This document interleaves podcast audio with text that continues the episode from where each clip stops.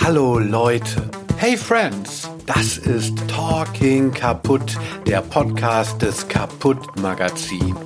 Dear listeners, welcome to Talking Kaputt, the podcast by Kaputt, your magazine for pop and insolvency. Interviews, talks, and trouble. The doors are open. Folge von Talking Kaputt wird präsentiert vom Hau. Hebbel am Ufer.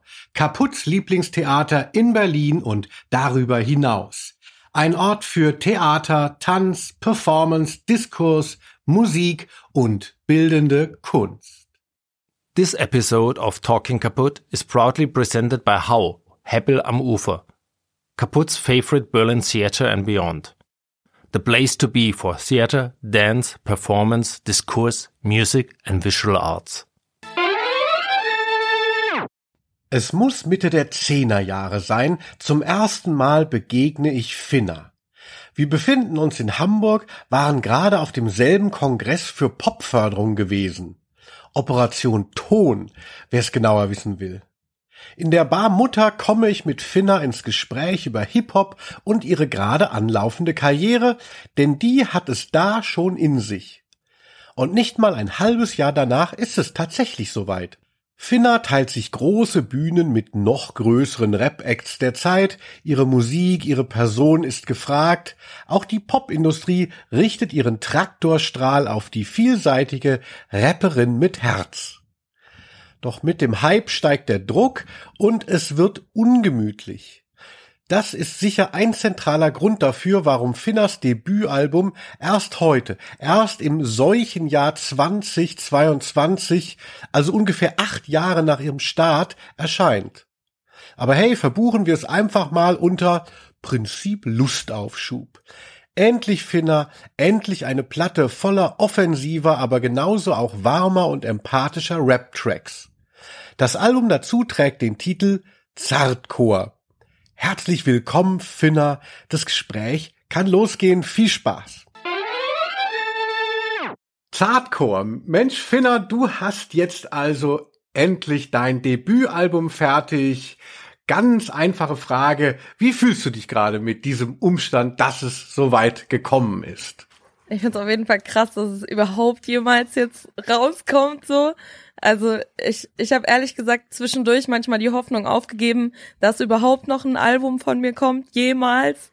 Und jetzt bin ich einfach unfassbar stolz, dass ich es jetzt nach sieben Jahren oder so auch mal gebacken gekriegt habe, ähm, ein Album zu machen und das auch zu veröffentlichen. ist total geil. Also ist für mich großartig. Bin unfassbar stolz drauf, ja. Und ah, du hast ja gesagt, das wäre auch meine Frage gewesen, hast du zwischendurch daran gezweifelt, aber offensichtlich auch?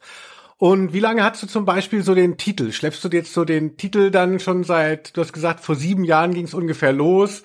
Schleppst du dann so ganz lange so einen Titel rum, ah, so müsste es heißen? Oder ändert man ihn nochmal? Oder ist dann plötzlich so kurz vor knapp, denkt man so, oh Gott, ich brauche ja noch einen Titel? Ja, also es war eher so, also so, ich hatte, glaube ich, so die Hälfte ungefähr fertig. Und ähm, ja, und dann kam irgendwann der Song Staying Soft. Und dann dachte ich so, aha, ich will eigentlich, dass, dass, dass es so in diese Richtung geht. Und, und wusste irgendwie so, da geht's weiter längs. Für mich irgendwie diese Balance irgendwie zu finden zwischen Rotzigkeit und, äh, und Zartheit irgendwie in Verbindung zu bringen, so. Und äh, da äh, genau, hat eine gute Freundin mich immer wieder äh, benannt als äh, du bist so Zartcore. Dann habe ich sie gefragt, mhm. ob ich mhm. das benutzen darf äh, für mein Album, weil ich das so passend fand einfach. Ja, und ich durfte, habe ich jetzt gemacht. Wie schön. Ich muss natürlich als eine Art älterer Musikjournalist, dann denke ich natürlich immer an Pulp, also This is Zartcore. Ach, Kennst du das? Kenn ich gar ähm, nicht, nee. Das muss ich auschecken. Also natürlich heißt es nicht Zartcore, sondern ist ja ähm, Englisch. Äh, dieses Hardcore von Pulp, äh, eine Platte aus Ende der 90er und äh, sehr, sehr schön, sehr, sehr Glamour, äh, Glamour, Britpop gewesen. Ey, schick mal Link. Ja, ja, ja. Ach, das ist toll. Ja, also deshalb, ähm, äh, ja, so Hardcore ist ja eigentlich, ist so ein wahnsinnig unkaputtbarer Begriff auch. Es gibt Voll. ganz viel passiert damit und er ist immer noch nicht so rundgelutscht äh, wie ähm, andere. Also. Ja, voll. Ich mochte auch einfach diesen Begriff so gerne, weil, weil er einfach genau das ausdrückt, was ich irgendwie auch empfinde. So, es ist einfach so, es ist irgendwie auf eine Art noch zart, aber es ist doch mit einem deutlichen Wumms dahinter. Ja, und die, äh, die Stücke sind ja sehr programmatisch, finde ich auch. Also es sind das ist ja sehr kenntliche Stücke, du hast hier so kenntliche Themen auch äh, genommen. Und wie ist das jetzt so gewesen? Ähm, ist das so kleckerweise über die Jahre entstanden oder äh, gab es wirklich so einen Produktionsprozess, wo man sagt, jetzt habe ich hier in meinem halben Jahr äh, zehn Stücke geschrieben? Wie hat sich das so zusammengefügt? Ja, also es ist so eine Kombination aus beidem, ehrlich gesagt. Also es war erst so, ähm, also so vor einem Jahr oder so stand fest, okay, ich mache wirklich ein Album. Dann bin ich in wahnsinnigen Stress gekommen und dachte so, oh Gott, kann ich das überhaupt? Ist das überhaupt möglich? Ähm, dann sind wir ins Studio gegangen und ich hatte irgendwie, ich war wahnsinnig depressiv auch zu der Zeit. Also, äh, und wir hatten ein teures Studio und ich dachte so, boah, ich kann gar nichts, habe mich total unter Druck gesetzt und da ist dann Verlieren entstanden, also dieser VDAZV, also verlier die Angst zu verlieren. Äh, weil, weil ich dachte so, boah, was machst du hier eigentlich so, ne? Also leg doch halt jetzt mal los, aber es war nicht so einfach, irgendwie mal eben so ein Album zu machen, so. Und ähm, ja, und dann äh, habe ich irgendwie so ein paar alte Stücke irgendwie genommen und die komplett neu in Szene gesetzt so und komplett neu wieder äh, produzentenmäßig durchgedacht, so, weil ich irgendwie dachte so, okay, zum Beispiel Mutter, den hatte ich einfach schon richtig lange, also das war einer der allerersten Songs, die ich jemals geschrieben habe, so, ähm, und der klingt einfach jetzt so null mehr nach dem, was er mal war. Er ist jetzt irgendwie so eine so eine Art Popnummer geworden, obwohl ich vorher nur geschrien habe so. Und äh, und ich finde es aber irgendwie ganz geil, weil der Text ist ja immer noch ziemlich rotzig so und das halt irgendwie mit so einem seichten Popbeat zu verbinden, fand ich irgendwie total gewitzt. ja. Hat ich mich gefreut. Also viele, also wenn es alte Texte waren, dann haben sie ein komplett neues Gewand bekommen. Also es ist auf jeden mhm. Fall nichts, was man live jetzt schon mal so gehört hat oder so. Ja, ja. Ach, man denke aber gerade natürlich, wenn der, wenn der Prozess so lange ist, äh, da ist es dann nicht so, dass man dann auch mal denkt, so, ach, jetzt, ich habe so diesen geilen Trap-Sound und Beat und dann, wenn man nach zwei Jahren wieder das Ding anfasst, merkt man so, oh weia, jetzt das ist aber, jetzt ist gar nicht mehr so geil. Oder, Total.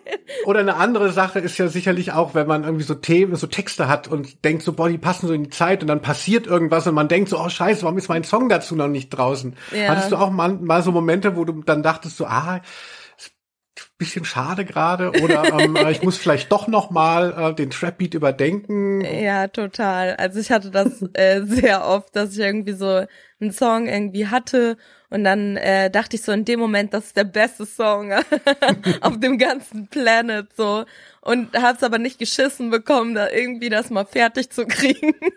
Und äh, ich glaube, was was da das Album halt irgendwie mich so gelehrt hat, ist halt, dass es halt einfach ja es ist auch mal geil, Sachen fertig zu bekommen. Ja, das ist ja dann, irgendwann ist es dann gar nicht mehr so leicht, also, weil, weil dann plötzlich muss es dann alles auf den Punkt bringen von, von, von eben Jahren und, und man kann nicht einfach sagen, dass es jetzt, die, das Album ist ein, ein Abbild von eben einem Moment, sondern es ist dann so viel. Und deshalb, das macht es ja dann auch schwieriger und deshalb umso schöner, dass du es fertig bekommen hast. Ja, voll, ey, da hat auf jeden Fall auch Spoke, also die Producing-Person, mit der ich die ganze Zeit zusammengearbeitet hat, mir einfach so richtig krass auch geholfen, einfach das überhaupt zu strukturieren, so, weil ich hatte irgendwie das Problem, dass ich dann da im Studio bei Spoke saß und Spoke meinte so, okay, Finna, was möchtest du denn machen? Wie soll denn dein Album klingen? Also welche Songs sollen denn drauf? Also so, hast du irgendwelche Songs oder so? Und ich so, ja, so zwei, dreihundert oder so. Nein. und ich hatte so viele Songs einfach und dachte so, fuck, das, das kriegt man ja überhaupt nicht mehr geordnet so. Das ist ja überhaupt nicht mehr überblickbar, was da überhaupt los ist so. Und warum man so viel gemacht hat irgendwie. Und dann hat Spock gesagt, okay, wir nehmen uns jetzt wirklich, wir reduzieren das alles und ist komplett durchgegangen und hat alles durchgestrichen, äh, bis wir halt bei Staying Soft gelandet sind. Und ich dachte, ja, das ist die Richtung, in die ich gehen will. Und wir haben uns einen Song rausgepickt und von da aus ging es dann halt die ganze Fahrt los. Es war voll gut. Aber du hast nicht äh, zum Verständnis zwei bis 300 Texte geschrieben, sondern das sind dann so Songs auf dem Computer, also so Rhythmen und, und Musik, oder? Skizzen einfach, ja, voll. Mhm. Also mit Texten, mit ohne Texte, mit Text? ah. äh, Beats, ähm, einfach mal was gesungen, keine Ahnung, also Schnipsel. Mhm. Ja. Also könntest du jetzt auch, wie das, wie wir Rapper ja immer sagen, so ein Mixtape quasi, könntest du doch jetzt gleich nachschieben, theoretisch. Könnte ich auf du, jeden Fall, ja, wenn ich es fertig kriege. ja, ja. nee, nee, nee, ich will dich auch nicht unter Druck setzen am ist es schön, dass es jetzt erstmal so weit äh, kommt, ne? Voll. Ähm, ja, wie ist es denn überhaupt für dich äh, so dass du zum Rap gekommen bist. Also ähm, du hängst ja auch viel mit äh, Saskia Lavo rum von Strottgrenze beziehungsweise Alex. Ähm, äh, und klar, das ist nochmal eine andere Generation und so, wo klar war, man fängt mit einer Gitarre an. War das bei dir dann auch so schon gleich irgendwie alleine äh, äh, weiß ich nicht, biografisch, dass dann klar war, wenn man cool sein will, macht man Hip-Hop oder hast du dich auch schon mal, ging es bei dir irgendwie anders los? Ja, voll. Also ich war eigentlich, hat es bei mir auch so mit Rock angefangen, ehrlich gesagt. Also ich habe äh, angefangen, so Gitarre zu spielen, so erstmal Lagerfeuermäßig, so äh, als als so 13, 14-Jährige, weil ich einfach irgendein Instrument gesucht habe, wozu ich mich schnell begleiten konnte. Und E-Moll ist einfach so ein geiler Akkord. So, man braucht nur zwei Finger und kann loslegen, irgendwas zu machen. Das fand ich halt unfassbar faszinierend. und, und dann, äh, ja, fand ich halt so Hip-Hop halt total ätzend, weil mir einfach das das äh, Frauenbild einfach auch null gepasst hat. Und ich dachte so, boah, nee, das in diesem Saftladen habe ich überhaupt keinen Bock, überhaupt nur ein C reinzusetzen, weil es einfach komplett nicht das war, was dem entsprach, ähm, was ich gefühlt habe, so. Und dann war ich auf dem Kobito-Konzert mit Rasa zusammen und Rasa hat mir dann auch Suki und so weiter und Tick Tick Boom und die ganzen Leute gezeigt. Und ich dachte so, bam, That's it. Das ist genau das, was ich machen will. Das ist genau das, was ich fühle. Diesen Weg, dieses, dieses, diese Mischung aus Punk und Rap irgendwie. So, das, das habe ich halt voll gefühlt und dachte halt so voll geil. Auf sowas habe ich halt mega Bock und äh, ja, und ich hatte dann noch so andere Sachen irgendwie auch im Kopf, also auch so, keine Ahnung, Alicia Keys oder keine Ahnung, so Leute, die mich halt so inspiriert haben und dachte einfach so, das zu verbinden irgendwie mit dieser zeckigen Attitüde, finde ich halt irgendwie voll geil. Also, keine Ahnung, Rap muss irgendwie für mich politisch sein, aber muss ja nicht unbedingt nur reingerotzt sein, so, sondern man kann ja auch mal singen. und das ist so ein bisschen meine Intention gewesen. Ja, voll. Ja, gerade äh, gut, dass du es gesagt hast, hier zeckig. Also Zeckenrap ähm, hat man ja damals gesagt. Den Begriff hört man, glaube ich, gar nicht mehr so oft. Da ist mir schon lange nicht mehr untergekommen. Ich glaube, es liegt einfach auch daran, dass äh, Hip-Hop und Rap universeller geworden sind als Jugendkultur und, und man da jetzt auch gar nicht mehr auch mit irgendwie linken oder sonstigen Inhalten so total der Exot, die Exotin ist, sondern, sondern es gibt so eine Normalisierung dadurch, dass es halt eben so bevölkert ist. Und ja, also. Es hat sich aber auch mega gewandelt, ne? Also das ist halt auch so ein Ding, als ich irgendwie 2015 angefangen habe, so, da gab es halt noch nicht viele feministische Rapperinnen, so, es ist, also die ich auf dem Schirm hatte, so, ne? Also es heißt ja nicht, dass irgendwie äh, es sie nicht gab oder so, aber ich habe sie nicht gesehen, auch in meiner Bubble nicht. Also da war ein Lena Störfaktor, irgendwie Suki, da war eine Faulenzer irgendwie auf jeden Fall am Start, Sir Mantis war am Start, Haskara und so. Und äh, Babsi Tollwood war so bisschen am Start, aber auch noch nicht so krass sichtbar irgendwie. Und jetzt ist das so ganz anders. Und ich find's halt mega geil so. Jetzt gibt's halt Female Treasure, alle Leute, Maribu, äh, Queen Who, alle Leute davon. Und ich find's so cool, dass einfach so viele Leute dazugekommen sind und dass ich jetzt auch voll das Gefühl hatte, so ich kann mir auch voll Zeit lassen mit meinem Album, weil die releasen ja alle. ich habe nichts mehr zu tun, so mäßig, ne? Das ist ja auch irgendwie, also es hat mir voll Druck auch genommen, so weil ich dachte so, ich muss ja niemandem was beweisen oder so oder sagen so, das gibt es auch, weil das wissen schon alle, sondern ich kann einfach jetzt mich zurücklehnen und auch ein bisschen mitmachen einfach. Und das finde ich halt voll schön. Also das war, hat sich 2015 komplett anders angefühlt, wo ich irgendwie dachte, so ich muss jetzt irgendwie erstmal zeigen, dass es mich gibt und dass es mm. Menschen wie mich gibt. So. ja. Ja, das war, äh, glaube ich, kann man das auch gut an Suki sehen, die ja dann ähm, da zurückgetreten ist, weil weil sie ja so wahnsinnig viel in dieser leeren Zeit, von der du gesprochen hast, wo das halt noch so ganz alles Pionierleistung war und ähm, äh, das dann irgendwann so, ah oh ja, jetzt bin ich auch exhausted, jetzt können dann mal die anderen und die sind jetzt da und deshalb können auch wir uns ein bisschen wohler fühlen im Rap, dank ähm, äh, KünstlerInnen wie dir.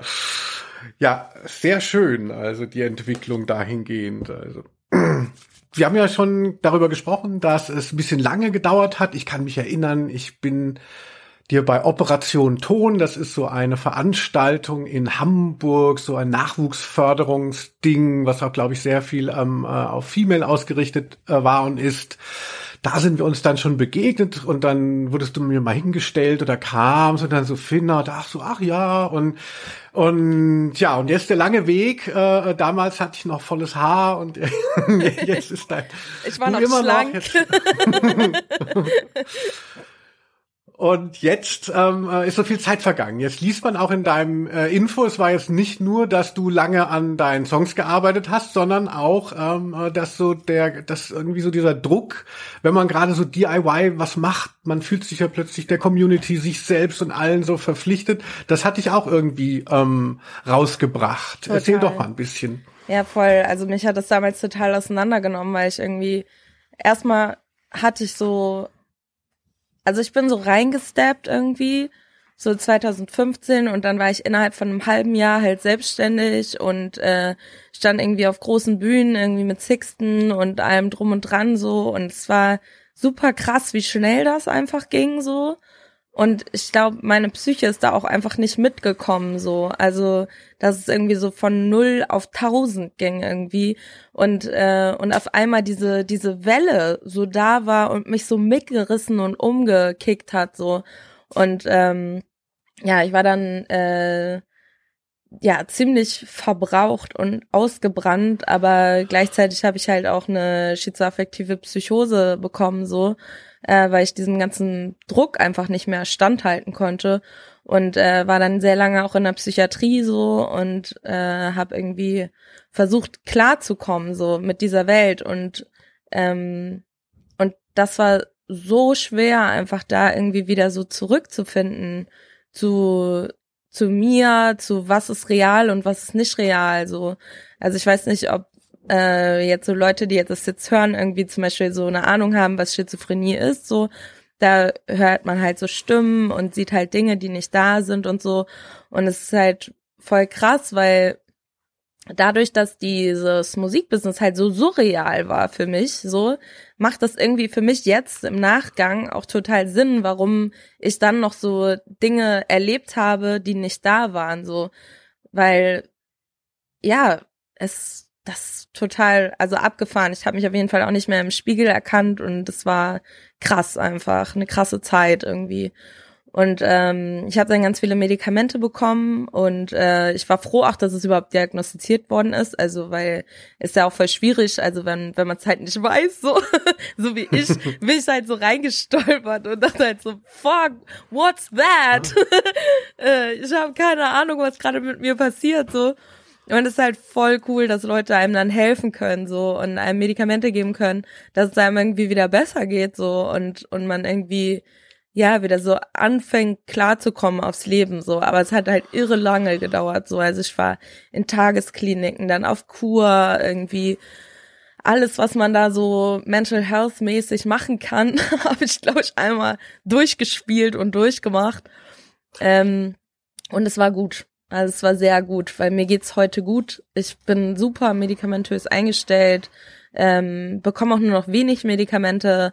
äh, die aber genau die Wirkung erzielen, die ich halt auch haben möchte, dass ich mich selbst spüre, dass ich da bin, dass ich präsent bin, ähm, dass ich irgendwie machen kann, worauf ich Bock habe, so, das ist auch mega geil. Ähm, und das, und das auch fühlen kann, so wieder, ne?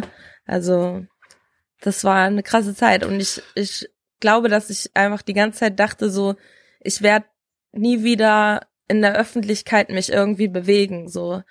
Und ich fand es so krass, weil so viele tolle Menschen mir immer wieder gesagt haben, Finna, jederzeit wieder. Wenn du das machen möchtest, dann machst du es und wenn du keinen Bock hast, dann lässt du es so.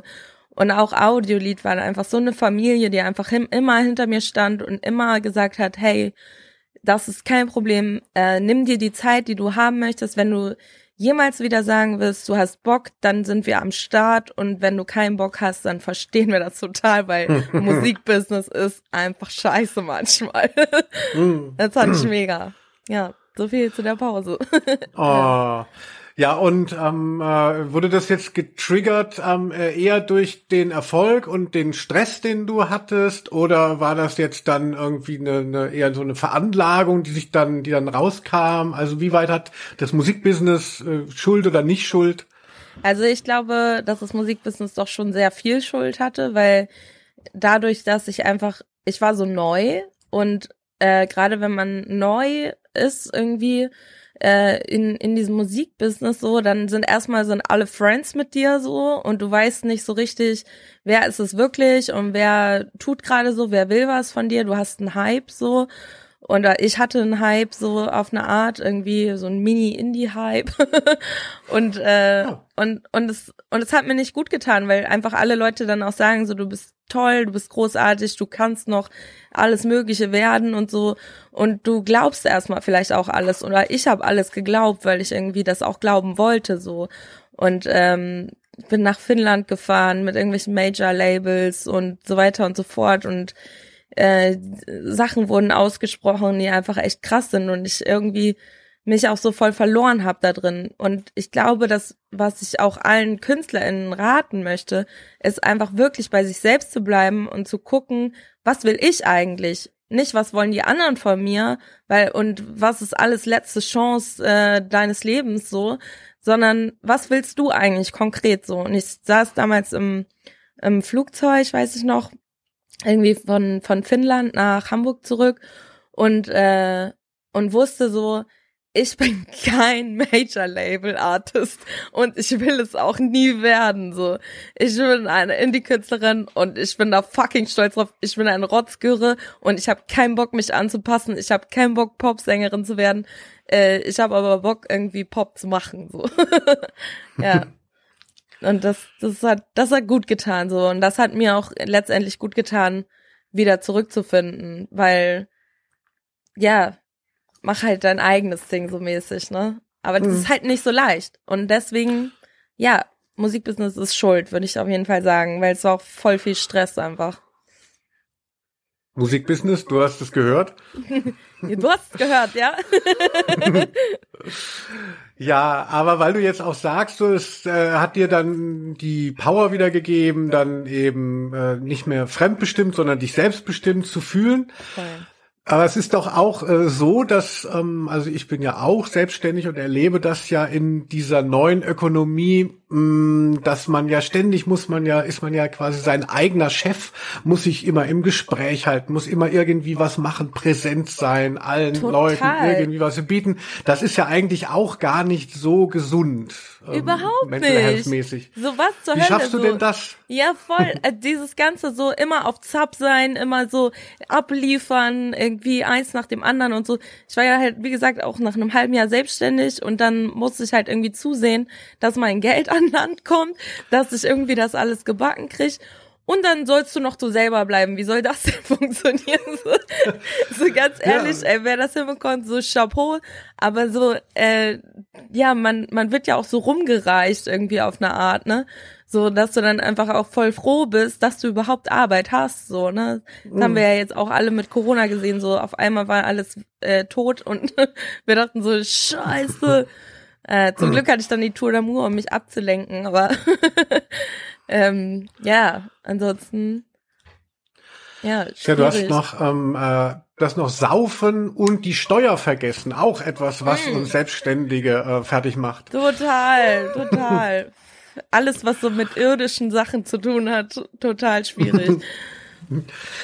Ja, aber ich habe es ja jetzt da schon so ein bisschen in die Richtung ähm, äh, gestoßen. Es ist ja, ich habe das auch in deinem Info gelesen, deshalb weiß ich, das stoße ich nicht auf taube Ohren. Mir ist natürlich letztens aufgefallen in dieser ganzen Instagram Mental Health ähm, Erzählung, ist es irgendwie schon so eine Art Trophäe allen Leuten immer diese so eine verkürzte Erzählung von dem leidenden Künstler, Künstlerin, dass man sagt so, ja, es war wieder so schlimm und mir geht es so schlecht und hier ist meine Kunst und kommt zu meinen Konzerten.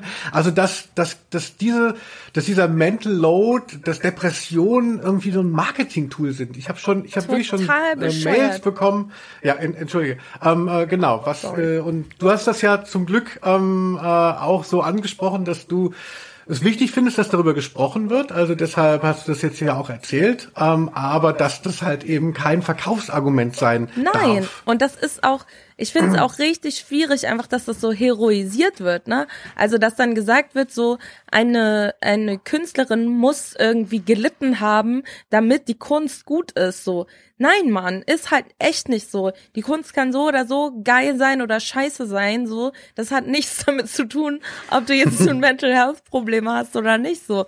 Vielleicht, also ich glaube auch nicht, dass das einen irgendwie besser macht oder sonst was so.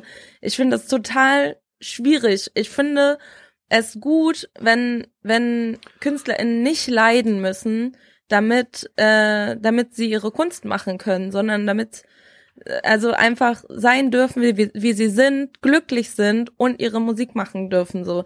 Das finde ich halt cool. Und das, und ja, und deswegen bringe ich jetzt vielleicht auch erstmal ein Album raus, weil ich jetzt denke, hey, mir geht's gut, ich habe keine Probleme so.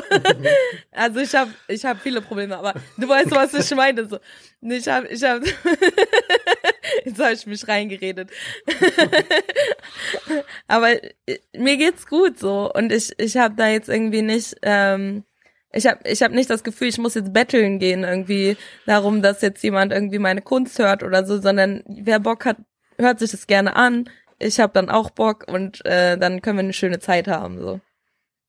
Ja, sehr schön. Also, denn, denn ich bin da wirklich auch so jetzt so sensibilisiert eben, wenn das so als Marketing-Tool benutzt wird, dann, also, ne, also krieg ich schon Mails, wo das im Mail-out steht, ach, er war hier und, und es wird einem so angeboten als die spannende Geschichte. So heutzutage, wie erzählt man einen Künstler nicht, was er für ein tolles Produkt geschaffen hat, sondern so, ah ja, was hat er jetzt hier wieder durchlebt? Und, und da verwischen dann auch die, meiner Meinung nach, die Grenzen zwischen einer, ähm, weiß ich nicht, ein bisschen Schwermut und einer depressiven Episode, äh, ne, weil, also, also das eine ist pathologisch und das andere ist halt, gut, mir geht's mal nicht so, äh, und jetzt, äh, aber bitte beachtet meinen Kram deshalb mehr, weil alle plötzlich das auf Instagram so wahrscheinlich auch, äh, es liegt gar nicht an uns Menschen, es liegt auch an den Algorithmen, die halt sowas dann, also das Drama wird halt ähm, in die Breite getragen, deshalb müssen alle Leute immer äh, nur noch dramatisch über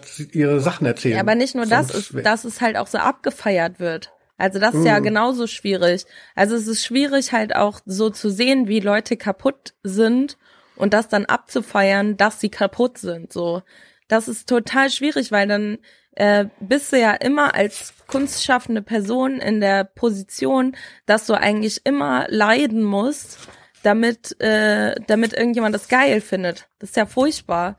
Also ja. ist doch auch cool, wenn es Leuten dann mal gut geht wieder und sie dann Kunst machen und das dann also das ist dann halt anders, aber das ist doch nicht äh, weniger cool. Ja.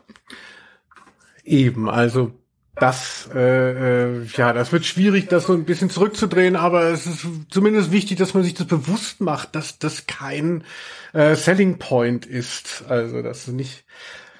Ja, so, wir sind schon recht weit fortgeschritten. Ähm, ich möchte noch auf jeden Fall was ich auch an dir, an deiner Kunst sehr mag, außer äh, natürlich äh, ist ja immer so griffig. Ich mag ja auch gerne, wenn wenn wenn die Lieder so schön sind, ne? wenn man sagt, das kann ich mir merken, das ist irgendwie ein Song. Ne? Ähm, und ähm, ich mag auch eben an dir, dass du diese Themen hast, also dass es, dass, dass man das Gefühl hat, man kriegt was erzählt, es ist irgendwie, es geht um was. Aber äh, auch schön ist ja der Witz, den du auch äh, mit dir trägst. Also es ist ja auch immer irgendwie alles so ein bisschen, ne, also so ein bisschen bunt und grell und auch so ein bisschen ja, eben äh, ironisch oder witzig. Und ähm, ich habe dann jetzt entdeckt in deinem neuen Video da diese Sache, wo du die Ballons äh, zerstichst Jetzt ist das auf Instagram, kam das nochmal in Zeitlupe. Ich dachte, ich habe da so eine mega Entdeckung gemacht. Also, also in deinem äh, Video zu Zartcore zerstichst du, im Video sieht man es nur ganz kurz, ähm, ja, zwei Ballons. Da steht drauf Capital Fart und ähm, Farid Lame. Also, nee, Farid Gan. Farid Gan? Farid Gan. Ah. ich fand's geiler. Ich habe auch erst überlegt, lame. Wirklich. Ich habe es auch überlegt, aber ich habe mich dann für Gan entschieden, weil ich es noch geiler fand, weil es noch mehr anlehnte. ja, und ähm, ich dachte, das ist so ein Easter Egg, so, so platziert, aber jetzt ist es ja auch auf, äh, auf Instagram, kann man es ja recht sehr gut sehen. Ähm, ja, was hat's denn damit auf sich? Ähm, es sind doch alles Kollegen. Ja, Kollege, haha. ja, das, das, für mich äh, ist es einfach nochmal so dieser kleine Peaks in Richtung Deutschrap, der mich nervt, der mich ankotzt so. Ähm, ich habe keinen Bock mehr auf toxische Männlichkeiten, die unfassbar viele Streams bekommen, unfassbar viele Aufmerksamkeit bekommen in den Chartplatzierungen, sonst wo sind irgendwie im Himmel und äh, und wir einfach nicht ernst genommen werden so. Und auch so weggelächelt werden. Und alles was irgendwie mit Feminismus zu tun hat wird so wird so andersartig mit kleinem Finger angefasst und weggelegt so. Und das finde ich einfach unglaublich äh, respektlos. Und ich und ich dachte einfach so ey ich will jetzt auch respektlos sein so. Ich habe Lust zurück zu pieksen auf eine nette Art. Einfach, es sind nur ein paar Luftballons, die sind rosa, es ist nett, so. Aber ein kleiner Peak so, hey, in Richtung toxische Männlichkeit, boom. das hat mir gefallen. Ja, die Idee war ja. auch tatsächlich als erstes da. Als ich die, die Videoidee hatte, dachte ich so, ich lasse nur Luftballons platzen. das hat dann nicht so richtig hingehauen, aber naja. Der Edding war alle.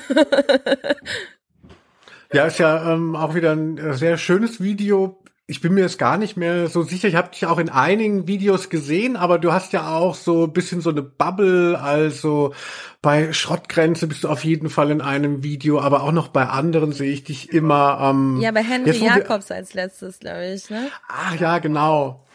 Und wie ist es denn jetzt so, so ein bisschen Kontakt zur Queer Community hast du auch? Ja, ich, also. ich bin ja queer, also von daher macht das ja auch irgendwie total Sinn.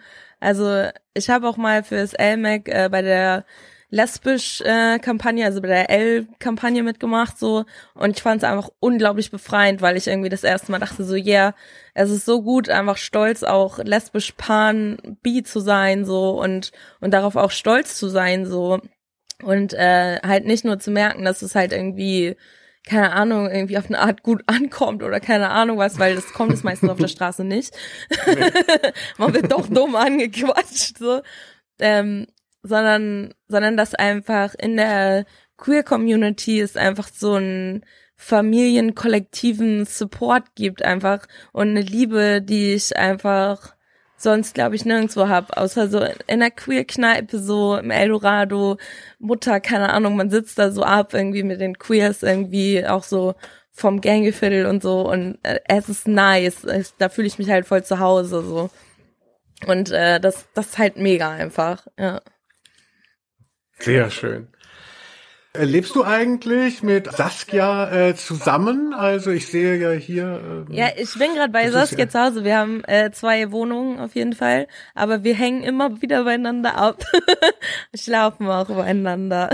es ist schön. schön. Ja. Gibt es da auch äh, musikalische ähm, äh, Verstrickungen? Also es ist ja eigentlich einmal Gitarrenband, einmal äh, Rap, aber seid ihr euch da auch irgendwie PartnerInnen? Ja, voll. Also wir sind erstmal sind wir nicht nur Kolleginnen, sondern wir sind ja, wir lieben uns und äh, und ich glaube, das darf die ganze Welt auch wissen. So ähm, und das einfach ja jetzt seit ein paar Jährchen so und ich bin einfach fucking glücklich so. Ich glaube, ich habe nie eine Person gefunden, die mir so viel Kraft, viel Halt und äh, Lustigkeit in mein Leben pustet. so, das ist einfach schön, ja. Und musikalisch spielst du, äh, spielt ihr euch gegenseitig die äh, Stücke dann vor oder? Ähm, ja, voll. Äh, also das ist auch so, keine Ahnung, das meine ich auch so, ne? Es gab noch nie so eine Person, die äh, aus der Musikbranche kam, so, die äh, das komplett auch so verstanden hat, was was ich äh, was ich will, was sie will, so was wir beide unsere Message verbindet sich halt komplett so und das der einzige Unterschied ist, dass wir halt komplett unterschiedliche Genres machen so. Mm, Aber ansonsten ist es ja im Prinzip irgendwie das gleiche so auf eine Art und das finde ich halt voll geil so, weil man kann sich voll austauschen und äh, sich halt gegenseitig supporten und ähm, wir spielen uns alles eigentlich gegenseitig vor. Also ja, zumindest von meiner Seite aus. Weiß ich gar nicht, wie es ist, aber von meiner Seite, ich zeig ihr alles so und sie zeigt auf jeden Fall auch richtig viel. So, ja. Ja, Saskia hortet dann in so einem Geheimordner dann die, äh, die anderen Stücke. ja, wahrscheinlich so. Nein, nein. Das, was nein. Penny nicht hören darf. Ja, ja, ja. Das ist nichts für sie. Na, ach Quatsch. Die Tour d'Amour, ähm, da engagierst du dich äh, für Geflüchtete und hast in dieser Corona-Zeit so ein bisschen dieses brachliegende Netzwerk von eben ähm, Der Bands und ja, ähm, die ganze Genau, und, und äh, Locations da belebt und bespielt. Kannst du da mal ein bisschen was zu sagen, damit vielleicht die Leute, die das jetzt gar nicht kennen und jetzt Ja, hier zuhören wegen der Musik. Auf jeden Bescheid Fall. wissen? Also die Tour d'Amour geht's immer noch. Also aktuell helfen wir halt äh, der Ukraine ganz viel und äh, sammeln halt Sachspenden und Geldspenden mit Leave No One Behind zusammen und machen das Ganze dann äh, in Clubs als Sammelstellen sozusagen. Artists sind unsere Promo-Plattform und ähm, ja und äh, und sammeln halt vor allen Dingen also und transportieren die Sachen auch dorthin, wo sie gebraucht werden, so mit dem Bündnis Grenzenlose Hilfe zusammen. Und äh, dafür haben wir auch äh, den Preis für Popkultur letztes Jahr bekommen, was uns sehr überrascht hat. Also wir sind da ehrlich gesagt nur so ein bisschen just for fun hingegangen, weil wir dachten, ja, wir haben eine Einladung. ist irgendwie nice. Aber dann haben wir tatsächlich gewonnen und das äh, fand ich ultra krass, weil wir haben uns wirklich den Arsch aufgerissen, einfach das irgendwie ins Rollen zu bringen. So, also wir haben da ja fast ein Jahr irgendwie auch versucht, das Ganze überhaupt aufzubauen, so dass äh, das brachliegende Musiknetzwerk irgendwie sich in Bewegung setzt, um dann halt irgendwie zu helfen. So, also ich weiß nicht, wann ich dich zum Beispiel das erste Mal angeschrieben habe, so da und äh, zwischen dem, wo es dann online ging, vergingen ja Monate, so ne. Also das ist halt voll krass irgendwie. Ja, und äh, aktuell kann man immer noch helfen und spenden bei Leave No One Behind ähm, oder auf www.tourdamour.eu ähm, und auf jeden Fall immer noch weiter helfen, weil Hilfe wird benötigt und leider können wir uns nicht auf staatliche Apparate verlassen, sondern sind halt irgendwie, viele Menschen sind einfach auf zivile Hilfe angewiesen. So. Und deswegen nehmen wir das halt in die Hand. Ja. Ja, ich fand's wahnsinnig tollen Impuls eben. Ich habe es ja in der Frage äh, schon äh, paraphrasiert, so die die ganze ähm, Popkultur und die Bands ähm, äh, waren auf sich gestellt. Man konnte nicht auftreten und alles war halt so quasi so eine sehr befindliche Situation und alle waren so ratlos und und daraus dann sowas äh, kraftvolles zu schöpfen und und das fand ich wirklich eine tolle ähm, äh, tolle Aktion und tollen Impuls. Also der da auch wirklich dann auch viel wieder gezeigt hat, so okay, selbst wenn wir nicht spielen können, haben wir irgendwie eine, eine, äh, gemeinsame Idee und, und eine Vorstellung von der Welt. Also das fand ich schon toll. Also ich weiß nur, dass du warst so eine der erste, die mir dann auf Telegram geschrieben hat und und das ist ja jetzt nur noch so ein Spinner am Kanal äh, geworden. Ja, leider. leider. Eigentlich müsste man Telegram wieder zurückerobern, sozusagen. Und einfach fluten, ey, mit antifaschistischem ähm, Gedanken und äh, feministischem queeren statt queeren Denken, so. Ja, ähm, gut, dann würde ich sagen, an dieser Stelle äh, machen wir mal Schluss. Finna, vielen Dank. Es war wirklich ein ganz tolles Gespräch. Hab mich sehr gefreut. Hat mich auch sehr gefreut. Vielen Dank. Bleib auch. noch in der Leitung. Ich notiere mir deine Adresse für deinen Preis. Nein, so sagt man es immer im Radio. ja. Nice. Also dann. Bis dann. Tschüss. Tschüss. Das war es für diese Episode. Danke fürs Zuhören. Das war Talking Kaputt. That's it for today. Thanks for listening to Talking Kaputt. Folgt uns auf den sozialen Medien und abonniert unseren Podcast. Make sure to follow our podcast on your favorite streaming platform and get notified whenever we publish a new one. Bis zum nächsten Mal. Speak soon. Bye bye. bye.